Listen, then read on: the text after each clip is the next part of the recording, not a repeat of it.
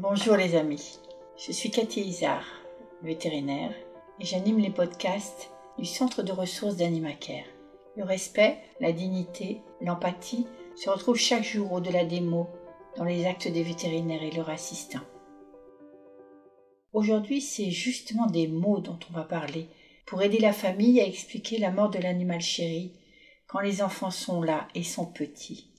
La mort fait partie de la vie mais il est souvent délicat d'aborder ce sujet. Parler de la mort de ce petit compagnon de vie dont la présence a su tisser un tel voile d'amour autour de chacun des membres de la famille est très difficile. Les liens inscrits sont profonds, et la disparition de l'animal plonge aussi les parents dans une très grande tristesse. Nombre de parents n'osent pas parler à leur enfant de ce sujet encore tabou ou alors de façon floue. Agnès Le Digue, dans son livre Le cimetière des mots doux, parle en ces termes. Les enfants ressentent les événements comme des ondes qui flottent dans l'air et les traversent sans obstacle et sans filtre. Ils sont comme des tortues sans carapace, car la raison ne leur sert pas toujours à analyser ce qui se passe. Ils peuvent être perdus de ressentir sans savoir, parfois plus qu'en comprenant. Alors mettre des mots simples et justes, sans tricher, peut leur donner des pistes pour explorer leurs émotions, passées, présentes ou futures. Encore faut-il les considérer dans le grand mouvement de la vie, comme des êtres capables d'éprouver comme nous, adultes, des joies, mais aussi des drames. Cacher l'amour ou se taire ne la fait pas disparaître.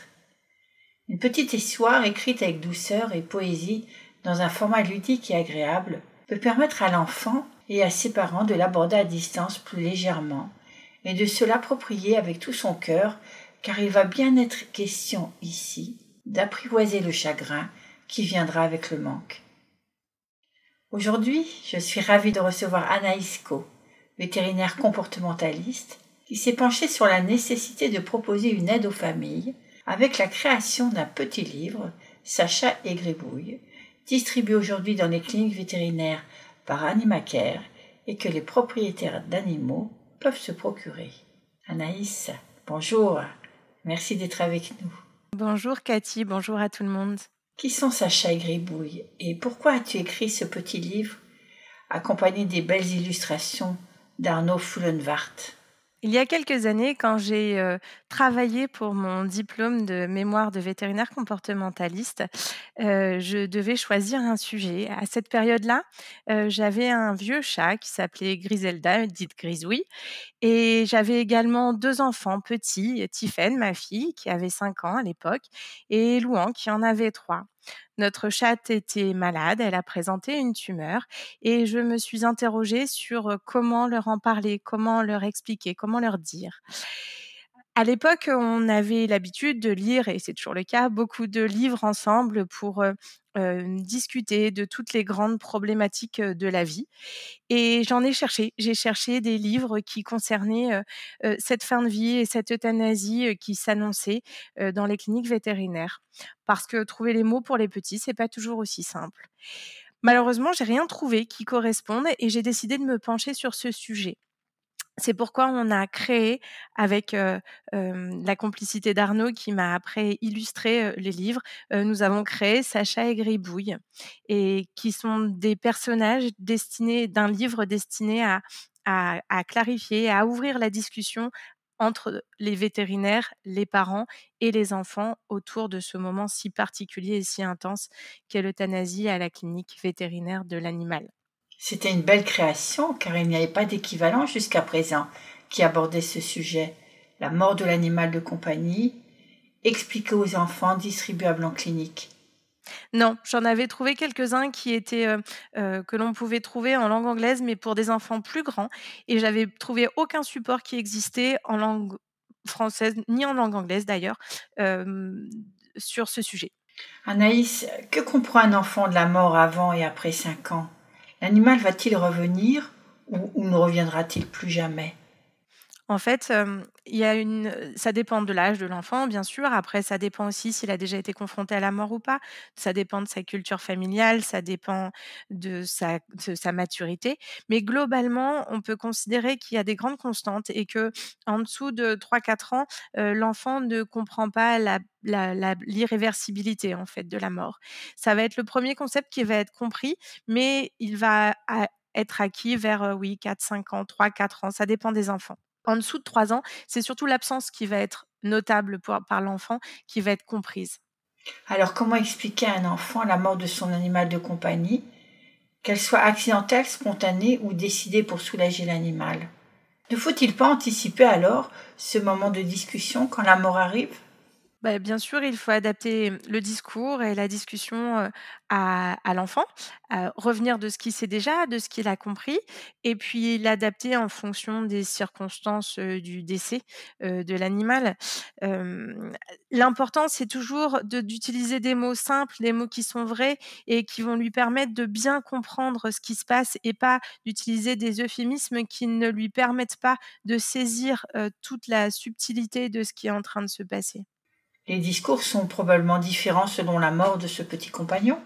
Bien sûr, dès que c'est possible, alors c'est pas toujours possible, dans les cas d'accident par exemple, c'est pas possible d'anticiper, mais lorsqu'il est possible d'anticiper, il est bon de commencer à en parler avec l'enfant, cela le prépare, cela lui permet de poser des questions, cela lui permet d'y revenir à son rythme, heu, cela permet aussi, heu, de commencer à discuter, éventuellement à faire son deuil, à faire toutes les choses qu'on aurait envie de faire, de ressentir, de partager avec l'animal avant qu'il ne soit plus là. Et puis savoir ce qui va se passer, comprendre ce qui va se passer en particulier, dans le cas de l'euthanasie, mais même sur une mort naturelle. Tout ce qui est nommé fait moins peur et permet, de se projeter et et de, mmh, diminuer l'angoisse de l'inconnu. Si on arrive à l'euthanasie de notre petit compagnon de vie, comment lui expliquer les différentes phases et comment répondre aux besoins de l'enfant? Eh bien, plus l'enfant va être petit, heu, plus on va, heu, lui proposer un discours simple, avec une certaine emphase toujours pour qu'il comprenne bien que, heu, la circonstance actuelle est toujours est très différente de toutes les maladies qu'il pourra rencontrer, lui au cours de ou ses proches au cours de sa vie. Et donc c'est important de garder une emphase pour expliquer la spécificité de ce moment. Et puis, on va utiliser des mots simples, on va lui expliquer et se tenir à disposition pour répondre à toutes ces questions, à toutes les questions qui peuvent lui venir, qui seront parfois surprenantes parce que leur compréhension et leur, appréhension des choses peut être extrêmement, différente de la nôtre. Leurs émotions peuvent être semblables aux nôtres, tristesse, colère, culpabilité. Mais l'enfant qui ne dit rien n'est pas un enfant qui ne souffre pas. Sur le moment, la douleur peut être euh, probablement trop forte pour pouvoir sortir. Non, l'enfant peut être extrêmement peu expansif en fait dans ce qu'il fait et puis il peut sembler re retourner à ses jeux très vite. C'est aussi une façon de se protéger, d'éviter d'être submergé par les émotions qui arrivent.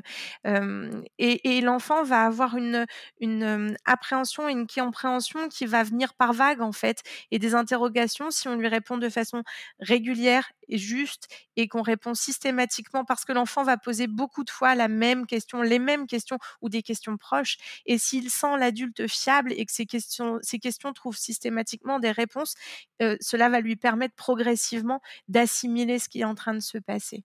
Merci de ces jolis mots, Anaïs, car éduquer un enfant, c'est le préparer à la vie, pour l'aider à affronter tout événement important pour lui. Cette préparation ne pourra se mettre en place que si les parents ont conscience de sa nécessité et de son importance. Et, aussi, finalement, s'ils ne sont pas eux-mêmes submergés par leur propre angoisse. Bien sûr, ça en fait, quand ce moment de de de deuil et de tristesse est partagé ensemble, cela peut renforcer les liens. L'enfant sait qu'il peut avoir confiance dans ses parents.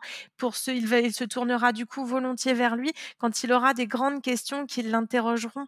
Cela lui permet, vraiment d'être, voilà, d'être confiant, et d'être sûr, de la mmh, présence et de la sécurité que va leur apporter les parents. Et puis le fait que les parents puissent aussi exprimer qu'eux-mêmes ils vivent des émotions, heu, permet à l'enfant d'exprimer ses émotions, d'avoir le droit de les vivre, d'avoir le droit de les dire. Si on les cache, si on les masque, si on ne permet pas à l'enfant, hem, de les, de les vivre. Et il, il sent bien à la fois que l'adulte est ému, c'est ce que tu disais au début. Bien sûr, il perçoit, bien sûr, il ressent, mais il ne sait pas comprendre.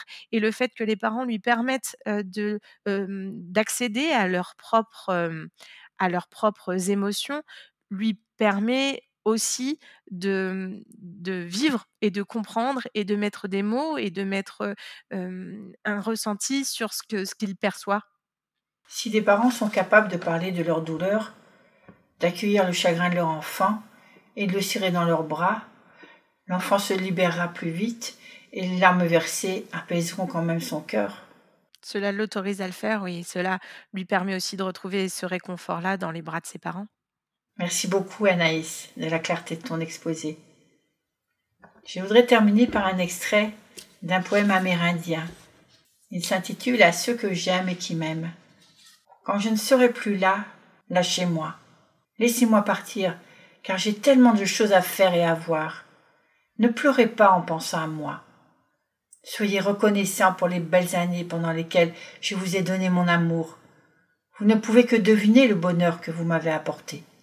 Je suis les mille vents qui soufflent. Je suis le scintillement des cristaux de neige. Je suis la lumière qui traverse des champs de blé. Je suis la douce pluie d'automne. Je suis l'éveil des oiseaux dans le calme du matin. Je suis l'étoile qui brille dans la nuit. N'allez pas sur ma tombe pour pleurer. Je ne suis pas là. Je ne suis pas mort. Merci de votre écoute. Vous pouvez suivre l'activité d'Animaker sur les réseaux sociaux Facebook, Instagram et LinkedIn. Vous pouvez écouter et réécouter cet épisode et les autres sur la majorité des plateformes de podcast comme iTunes et Spotify. N'oubliez pas de vous inscrire que l'on puisse se retrouver prochainement. Au revoir.